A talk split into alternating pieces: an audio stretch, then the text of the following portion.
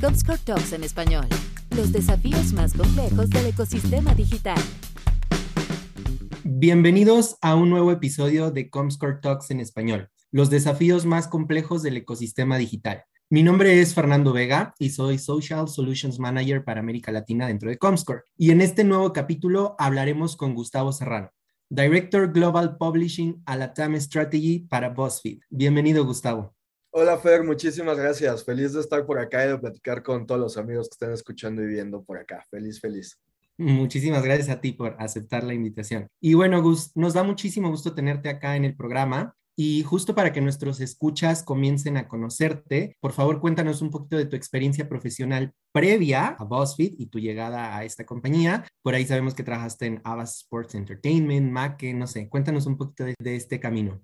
Sí, yo vengo de publicidad, trabajé en publicidad mucho tiempo antes de moverme a medios, que ya llevo, digo, medios solo estaba en BuzzFeed desde hace siete años pero yo empecé haciendo publicidad, que es lo que me gusta, me apasiona el marketing, este, fan de la data y los números.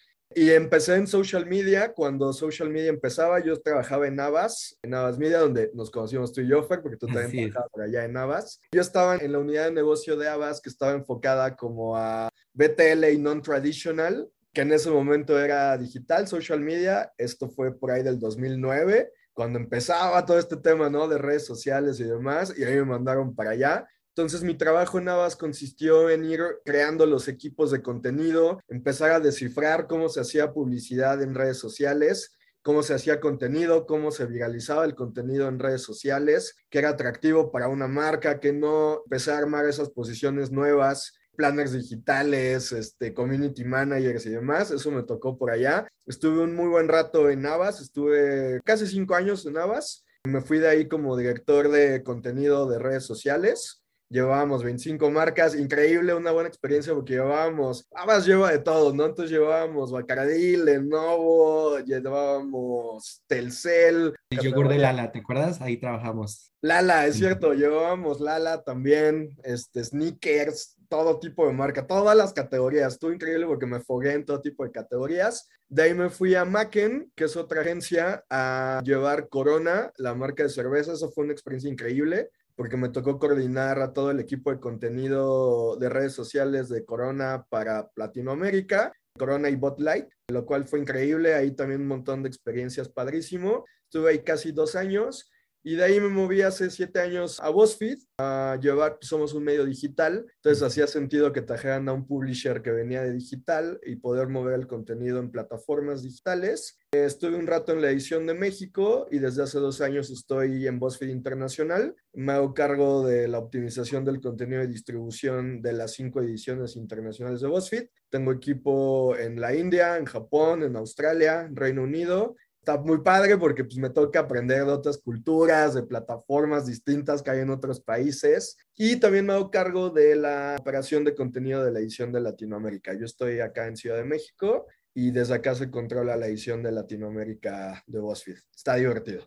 Bastante divertido, interesante, Gus. Y bueno, creo que también fuiste un poco sencillo en mencionar que pues eres un influencer. Bueno, por lo menos yo te considero un influencer. Este, y es parte también como de, de todo esto que, que, llevas a cabo, ¿no? Entonces, ahí me gustaría preguntarte o que nos cuentes un poquito mejor también cómo compaginas estas actividades que veo que trabajas con muchísimos países, ¿no? Todo esto que nos mencionabas de, de aprender de otras culturas y también cómo lo compaginas con esta parte de pues de generar contenido propio y, y esta influenciadora hacia ciertos públicos, ¿no?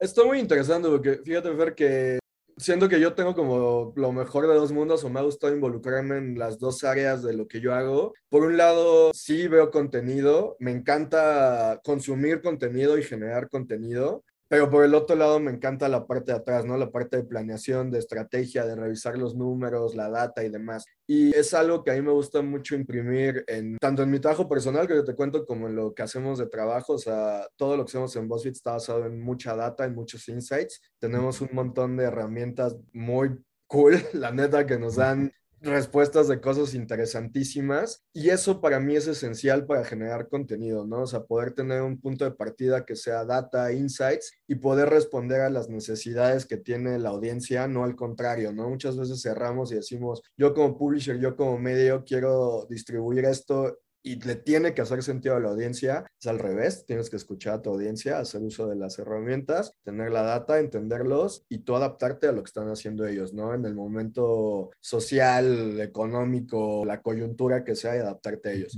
eso también aplica para una parte personal, ¿no? Yo me he enfocado también mucho en crecer la parte como de branding personal mío. No necesariamente me considero influencer, si te soy muy honesto, pero sí he cuidado mucho la parte de branding personal, que creo que es importantísimo para todos, ¿no? Sobre todo si nosotros salimos a vender cosas y hacer marketing, creo que también tenemos que saber vendernos nosotros. Entonces, pues me ha gustado mucho seguir generando contenido como para mi audiencia en mis redes sociales. A mí me gusta mucho el tema de educación, por ejemplo doy clases y demás de, de, publicidad y me gusta venderme como eso, ¿no? Entonces tengo mucha audiencia de muchos de mis estudiantes, me gusta compartirles pues, técnicas para seguir aprendiendo, para crecer y demás, el tipo de contenido que yo hago. También hablo de cultura pop un montón, o sea, consumo muchas series, este, películas, música y demás, comparto muchos datitos y demás, ¿no? Entonces me gusta complementar mi trabajo, que es operar contenido, ver data y de hacer planeación, con también yo personalmente hacer contenido, planear y hacer mi marca personal. Oye, y justo porque mencionas que, te gusta mucho el tema de educación, sí te he visto que tienes tus cursos en línea, has participado en muchísimas pláticas y exposiciones en universidades y demás.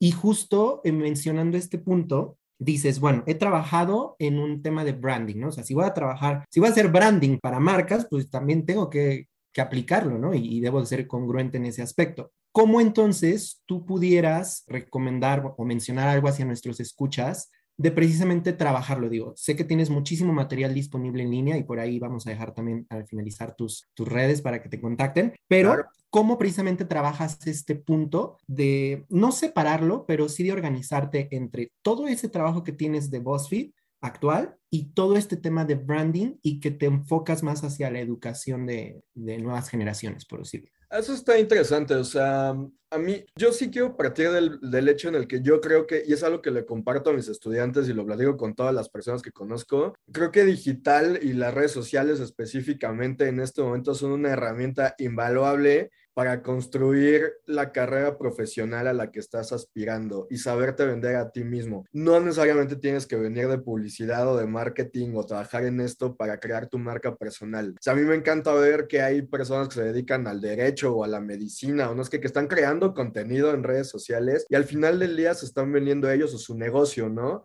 A mí, por ejemplo, hay un abogado que sigo yo en TikTok, o sea, es un abogado, ¿no? O sea, no se dedica a esto. Y él creó ya su propia marca, su línea de contenido, en donde él lo que hace es responder las preguntas de la gente. Y lo tienes ya top of mind, por lo menos yo lo tengo top of mind, ¿no? Y si en algún momento necesito contratar a un abogado para algo, le voy a hablar a él, ¿no? Y él se está sabiendo vender y demás. Entonces, a mí, en mi caso, me gusta mucho, o sea, trabajar en BuzzFeed para mí es un sueño, era un sueño desde antes que yo trabajara en BuzzFeed, o sea, es un lugar increíble, o sea, es, un lugar que permite la innovación, hacer cosas diferentes, poder experimentar con el contenido, la parte de data, ¿no? Que es una empresa que cree en la data, que consume data, insights y demás.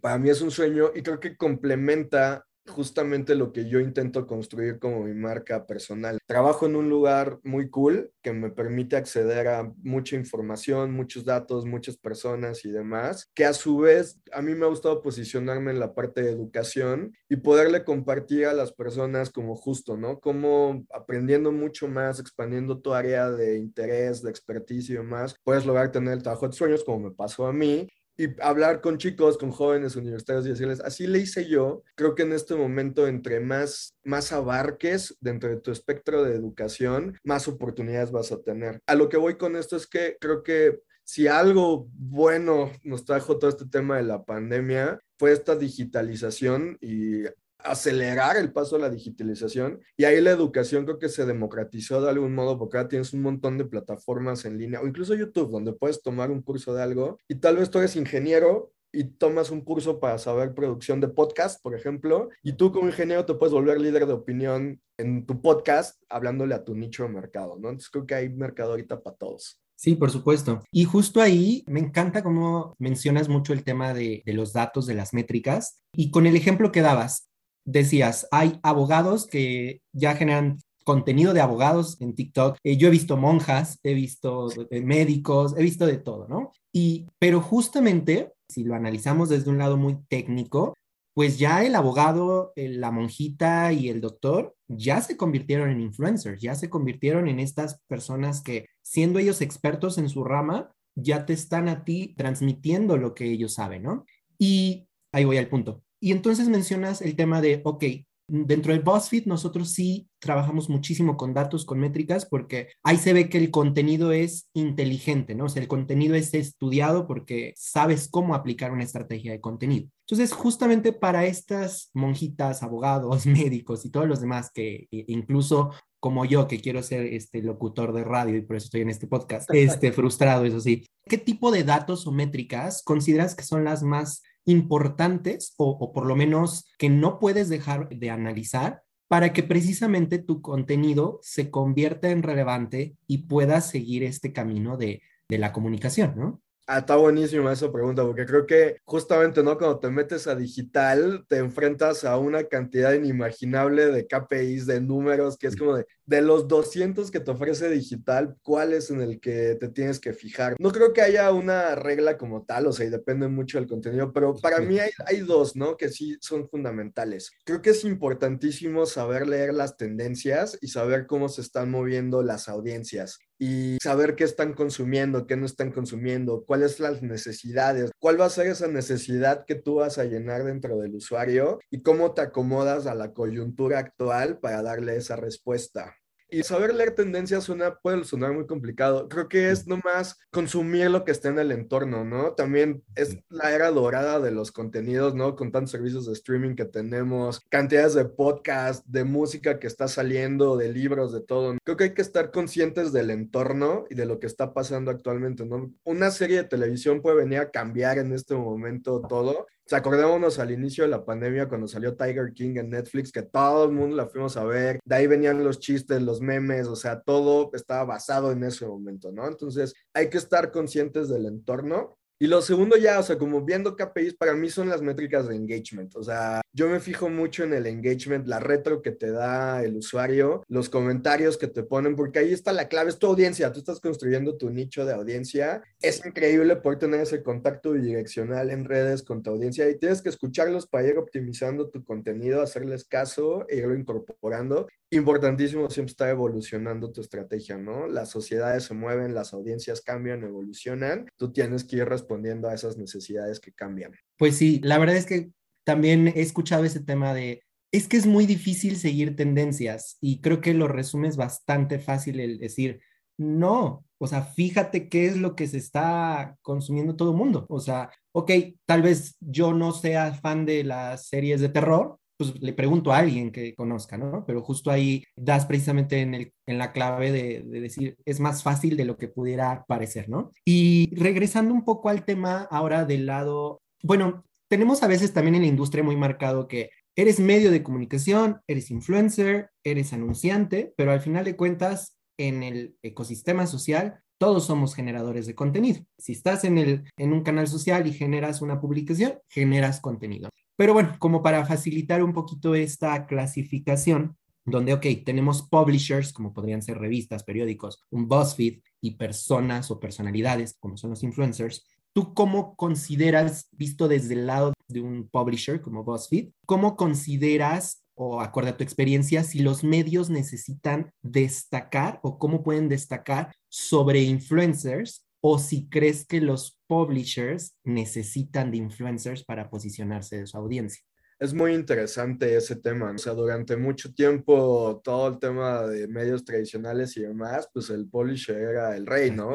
la cadena de televisión, el radio, ¿no? Y todos aspirábamos a, necesitabas ese intermediario para poder tener como, digamos, ese megáfono y convertirte tú en un líder de opinión o algo así, ¿no? Pero siempre iba a ganar el medio. Y ahora justo, ¿no? Tienes un Instagram, un Twitter, un TikTok, Pinterest, la que tú quieras, donde estás creando contenido y ya no necesariamente necesitas a ese publisher. Yo creo que en esta evolución juegan roles diferentes y creo que es muy importante saber diferenciar. No creo que ninguno sea mejor o peor que el otro. Siento que en determinado punto también se pueden complementar. Pasa mucho, por ejemplo, en BuzzFeed que tenemos de repente algún generador de contenido dentro de nuestros diferentes productos, ¿no? Tal vez alguna serie, y esa persona se vuelve en un influencer per se, ¿no? En un líder de opinión. Y creo que aquí, te cuento cómo lo resolvimos acá, fue una onda de complementarlos el uno con el otro, ¿no? O sea, si vamos a decir que yo me hago famoso por alguna serie que saca BuzzFeed,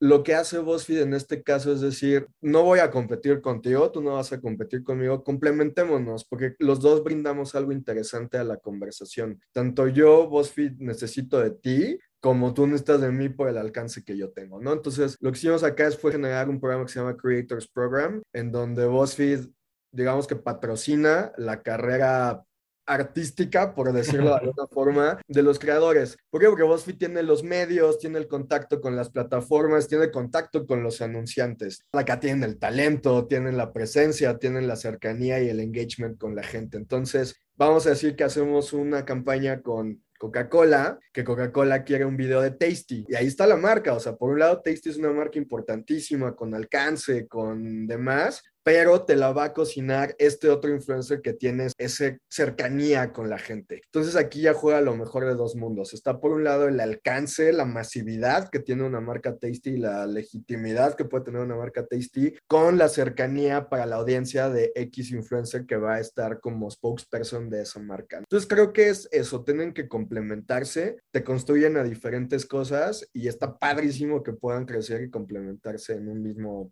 en conjunto. Claro, porque como bien dices, no tienen por qué ser contrarios. Pueden ser trabajar en equipo, es como bien dices, tú necesitas de mí, yo necesito de ti, aprovechémoslo, ¿no? Creo que me parece bastante interesante cómo lo planteas. Y justo me viene a, la mente un punto. Mencionas, me pareció fantástico este programa que mencionas como de, de Creators, pero como un medio o si un medio puede tener distintos nichos o debe de enfocarse en uno. Por ejemplo, sea, ¿cómo lo trabajan en BuzzFeed? Tienes precisamente a la persona que sabe y es experto en Netflix o en Netflix drama y en Netflix comedia y el que es experto en conciertos y festivales y música, ropa, no sé, ¿cómo manejas si es que quieres abarcar varios nichos o crees que es mejor si yo quiero crear mi, mi medio ¿no? de comunicación, enfocarme en uno solo? Es igual, me parece súper interesante esa pregunta y creo que la respuesta que voy a dar ahorita va a ser válida para el día en el que están viendo esto, porque probablemente en uno o en dos años esta ya no sea la realidad por cómo se mueven las cosas y demás. Yo creo que en este momento a mí me gusta mucho desarrollar nichos y como el approach que hemos tenido a desarrollar audiencias en las marcas de BuzzFeed ahorita ha sido, o el approach que yo decidí darle fue a través de nichos. En vez de crecer masivamente, nos hemos enfocado en ir desarrollando un primer core y desarrollar ese nicho core y luego ir generando pequeños nichos de alrededor de intereses similares que al final del día te permiten tener ya después de un tiempo una comunidad masiva, pero hay algo que los une. Si no hay ese factor que te una, o sea, si no empiezas de lo pequeño y te vas yendo a lo general, no va a haber ese sentido de conexión y de comunidad que necesitas para realmente poder tener contenido que sea, que genere engagement y que se viralice. Si tienes pura gente desconectada ahí, le estás hablando, yo creo que cuando le hablas a todos, no le hablas a nadie. Si empiezas construyendo de pequeño y luego vas encontrando puntos en común entre distintas comunidades, siempre va a haber algo justo, esa parte en común que los va atando y les permite crecer. Si yo estuviera tomando la decisión en este momento de Estoy, quiero convertirme en creador de contenido, en influencer, crear mi marca personal y voy a hacer contenido en Spotify, TikTok, en la que yo quiera, en la que yo decida yo recomendaría a esa persona que su primer punto de estrategia sea definir quién es su nicho de audiencia principal, construirlo, fidelizarlo. Pueden ser tres personas, no importa. Esas tres personas te van a consumir sí o sí y te van a empezar a recomendar con su círculo cercano y se va a empezar a hacer esa gran pirámide de gente que va a llegar. Pero yo, enfócate en tu nicho ahí. Y digo, aquí parecerá muy lógico para tal vez para nosotros que estamos de este lado de las métricas y todo, pero ¿cómo encuentras a tu nicho? O sea, ¿cómo recomendarías a nuestros escuchas o cómo le haces para encontrar justamente a tu nicho? Yo creo que ahorita hay audiencia para todo, ¿no? Lo que te decía, o sea, tener al alcance un medio como el Internet donde pues estamos todos y todos tenemos distintos intereses, trabajos, maneras de pensar y demás, permite que haya una audiencia para todo. Yo creo que tienes que estar consciente de para qué eres bueno, qué es lo que sabes y qué le puedes compartir a la gente. Vas a hablar de ingeniería, hay una audiencia para eso. ¿Quieres hablar de chistes? ¿Eres bueno contando chistes? Hay una audiencia para eso. ¿Te gusta el bordado? Hay una audiencia para eso. O sea, primero tienes que hacer una especie de ejercicio como de autoexploración y decir, ¿en qué soy bueno? ¿Qué le puedo compartir a la gente? Porque igual y también piensa en el formato, ¿no? Igual y yo soy muy bueno hablando, pero no soy tan bueno estando frente a un cuadro, ¿no? De cámara. Entonces igual tal vez mi formato es más tener un podcast que hacer videos en TikTok. Ya definí una plataforma. Ahora, yo soy bueno hablando de ciencia, de física. Ah, perfecto. Entonces soy bueno hablando, quiero hacer un podcast de física y ahí lo voy desarrollando. Ponte a hablar, velo compartiendo en tu círculo cercano, con tus redes, con tus amigos y vas a ir empezando a generar una audiencia. Alguien se va a identificar contigo, le va a gustar tu contenido, lo va a recomendar y vas a empezar a generar esa audiencia. Buenísimo, perfecto, una gran recomendación.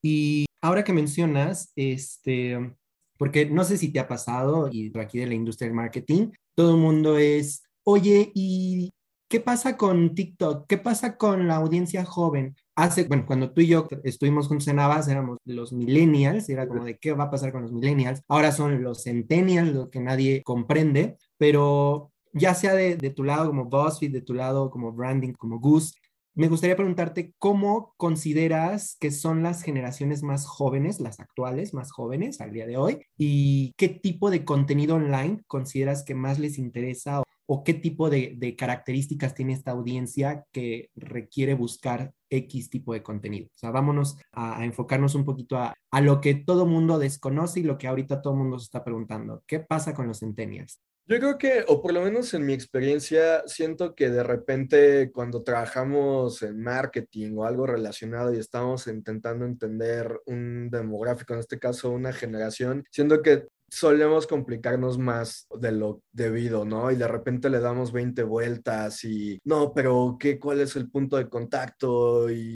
siento que no es tan complicado, ¿no? Al final del día son personas jóvenes como lo fuimos nosotros, hay ciertos valores universales, simplemente es entenderlos un poco, involucrarte un poco y ahí vas a tener todas las respuestas. En mi experiencia actual, digo, nosotros somos un medio para jóvenes, entonces nosotros de repente el ejemplo que le doy a, la gente igual cuando estoy dando clases me comparo con MTV, o sea, MTV no es una marca que no envejece con la audiencia, con su audiencia, o sea, con los chicos que empezaron a ver MTV en los 80s, crecieron y en los noventas no siguieron envejeciendo con ellos, se fueron con la generación joven de ese momento que el grunge crecieron y en el 2000 rompieron con los rockers de los 90, se fueron con Britney, con NSYNC y los Backstreet Boys, ¿no? Y así ha pasado siempre. BuzzFeed es una marca similar, ¿no? Está con la generación joven, que en este momento son centennials para abajo, y platicando con ellos tienen las mismas necesidades que nosotros tuvimos cuando éramos jóvenes, ¿no? Y, les interesan las mismas cosas y andan dateando y demás. Probablemente lo que cambia son los valores del momento. Y en este momento, para mí, el, el valor más importante y creo que es muy valioso dentro de esa generación es el tema de la diversidad.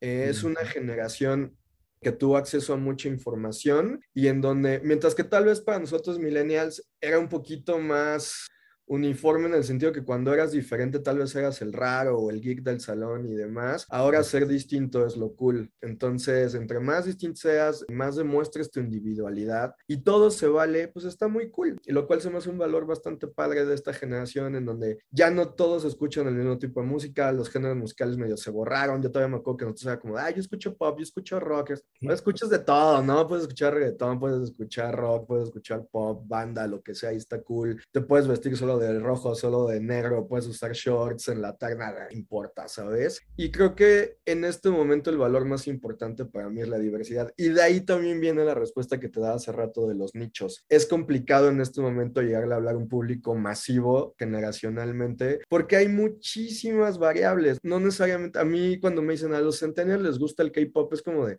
a un grupo de centennials les gusta el K-pop, a otros no les gusta el K-pop. Un grupo de centennials son gamers, no todos son gamers. Dentro de esos gamers hay 16 nichos, ¿no? Están los que nada más les gusta Call of Duty, los que juegan solamente Switch, los que juegan nada más con el celular, ¿no? Entonces es entender toda esta diversidad, no generalizar. Yo siento que en este momento esos briefs de hombres, mujeres 18 y 40 son más obsoletos que nunca hay que entender las distintas corrientes que hay, la diversidad que hay y partir de nuevo desde un nicho y de ahí empiezas a encontrar lo que los va uniendo en una generalidad.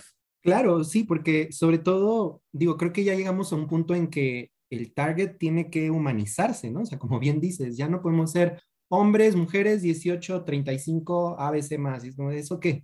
Porque bien dices, el hombre puede interesarse por una pizza o por sushi o por Madonna o el K-pop o lo que sea. Entonces, creo que ahí das un punto muy, muy valioso en el tema de abarcar más diversamente, entender mejor a, pues no somos, o sea, que, al final de cuentas los usuarios eh, somos personas, somos seres humanos que nos interesan N cantidad de, de temas, ¿no? Entonces, ahí creo que quedas un punto bastante, bastante valioso, Gus. Y justo, qué bueno que nos tocas este tema de, ampliarnos y de ver más allá de los targets de toda la vida. Y ahí yo te pregunto, entonces, ¿consideras tú de, como un medio de comunicación que a través de precisamente seguir tendencias, analizar los datos, analizar las métricas y saber qué es de lo que se está hablando al día de hoy, has podido romper esta barrera de, bueno, no barrera, sino que en Comscore sabemos que año con año un poquito los publishers han ido perdiendo un poco las audiencias, han ido un poco en, caída, pero, pero en BuzzFeed no, en BuzzFeed son, son ustedes un, este, pues no sé, un, rey en esto de, la era dorada del contenido porque ustedes generan N cantidad de, información que, bien dices, va para todos, pero justo ahí el punto es, en el día de hoy que los medios de comunicación tal vez están quedando atrasados porque no han querido abrirse o no han querido ver esta como diversidad que mencionas. Ustedes en BuzzFeed, ¿cuándo lo descubrieron? ¿Cómo lo descubrieron? El hecho de decir, no podemos, al igual que MTV, envejecer junto con nuestra audiencia. ¿Cómo lo, lo detectaron? Yo creo que fue en el momento en que fuimos como conscientes de nosotros mismos, o sea, como un self-aware porque pues sí, tú buscas BuzzFeed eh, en Google y te van a aparecer un montón de artículos que fue como justo un medio muy similar a MTV con la generación X en los 80s, que fue como marcó una generación, se volvió un referente cultural. Salimos en canciones, este, hay parodias de la marca en Saturday Night Live, o sea, nos referencian en Bojack Horseman, o sea, se volvió un referente cultural de la generación millennial. Y de repente yo creo que fue el momento en el que nos empezaron a llegar briefs donde pues, ya no vamos a millennials, ¿no? O sea, el brief era vamos a centennials y nos dimos cuenta que probablemente ya había pasado y dijimos, no nos vamos a quedar como ese referente solamente de ser millennials, tenemos que ser un referente de la generación joven del momento y tenemos que adaptarnos a los tiempos. Y ahí es donde yo te digo que no nos tiene que dar miedo cambiar nuestra estrategia, arriesgarnos y probar cosas nuevas. Mucho menos en digital te puedes casar con una estrategia a largo plazo. O sea, cambia todo tan rápido, hay tantos factores que influyen en el movimiento de la audiencia, en las preferencias y demás, que tienes que estar dispuesto a experimentar, a equivocarte a replantearte todo lo que sabías, o sea, durante 30 años probablemente hubo el mismo insight en televisión o en radio, que ahorita en digital el insight que es verdadero en este momento y en el que fundamentaste todo, mañana se te puede desplomar, ¿sabes? Y tienes que estar dispuesto a replantear esa estrategia, empezar de cero y decir, me reinvento. Esa reinvención me parece que es el valor más importante ahorita en digital para los publishers y para todos los creadores de contenido. Arriesgarte, probar, equivocarte, pero probar cosas nuevas. Perfecto, Gus. Oye, ya casi para, para finalizar, por ahí me quedó una pequeña pregunta y disculpa que regrese al tema de los influenciadores, pero bueno, a nuestros escuchas también les fascina escuchar de estas estrategias, pero ¿tú consideras o cómo consideras la mejor opción para aplicar una estrategia de influencer marketing? O sea, ¿qué dos, tres puntos que me digas, esto es lo que tú necesitas tener bien en cuenta si quieres aplicar que un generador de contenido externo hable de, de ti?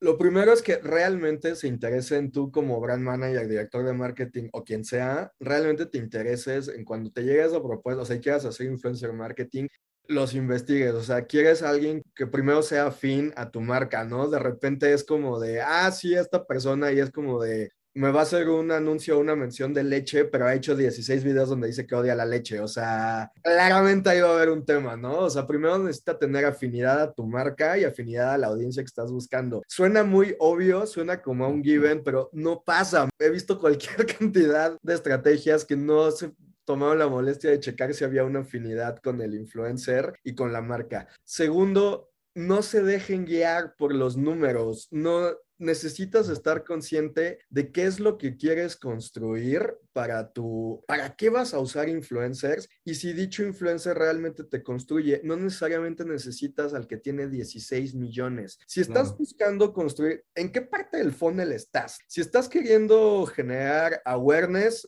de tu marca, órale, creo que uno que tenga millones me funciona. Si lo que quieres es ya conversión a compra, tal vez no, porque toma en cuenta que el que tiene millones, su audiencia también está acostumbrada a que pone 15 anuncios. Si lo que quieres es ya fidelidad, lograr conversión a vender un producto, igual vete con un microinfluencer. Igual esos 500 seguidores que tiene el microinfluencer te van a convertir a venta el 50%. 300, 250. Del que tiene un millón probablemente te van a comprar cinco porque no es un influencer que se use para conversión. Creo que es muy importante también que hagas esa equivalencia de en dónde estás tú en tu funnel y lo que quieres lograr con esa campaña de influencers y preguntarte, necesito un macro influencer, necesito alguien mediano, necesito nada más que me haga una mención o que me ponga link a comprar un micro. Igual eso te va a construir mejor.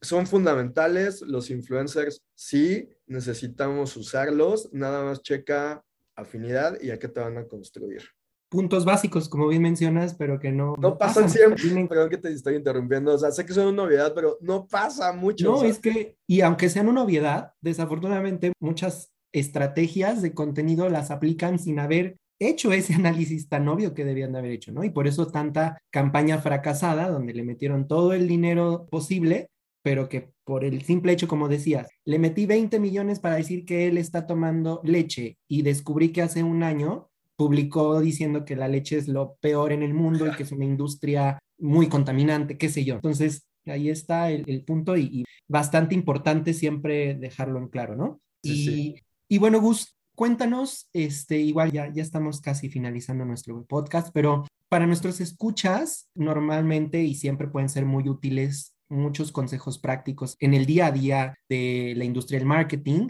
Y sabes que esta industria avanza así, ¿no? En, con una velocidad en el que este podcast en tres días ya no nos sirve para nada, ¿no? Entonces, tú, Gus, personalmente, ¿cómo logras mantenerte al día? ¿Cómo logras mantenerte capacitado y conociendo sobre las novedades que hay en la industria? Hay que consumir contenido, o sea, si trabajamos en esto, no podemos desconectarnos del mundo, ¿no? Lo que aprendimos en la escuela probablemente ya se quedó muy anacrónico desde hace mucho tiempo y tenemos que seguirnos manteniendo al día. Yo lo que hago, consumo mucho contenido, les digo que me gusta mucho la cultura pop, entonces sí estoy viendo la temporada de Stranger Things, este, Estoy escuchando, bueno, escuché el disco nuevo de Bad Bunny que salió hace unos días, este, me mantengo como al tanto de eso, pero también soy muy curioso en el sentido que me gusta estar leyendo de todo, leo como mis fuentes, me gusta mucho leer varios sitios para mantenerme actualizado, escucho muchos podcasts también de todo tipo, te escucho muchos de marketing, pero también escucho muchas cosas de noticias, de cine y demás. Y eso es lo que te mantiene al día, al final de cuentas, o sea, seguir consumiendo. Nosotros como en marketing, en lo que estamos haciendo, tenemos que consumir contenido. O sea, realmente no podemos desconectarnos de esto.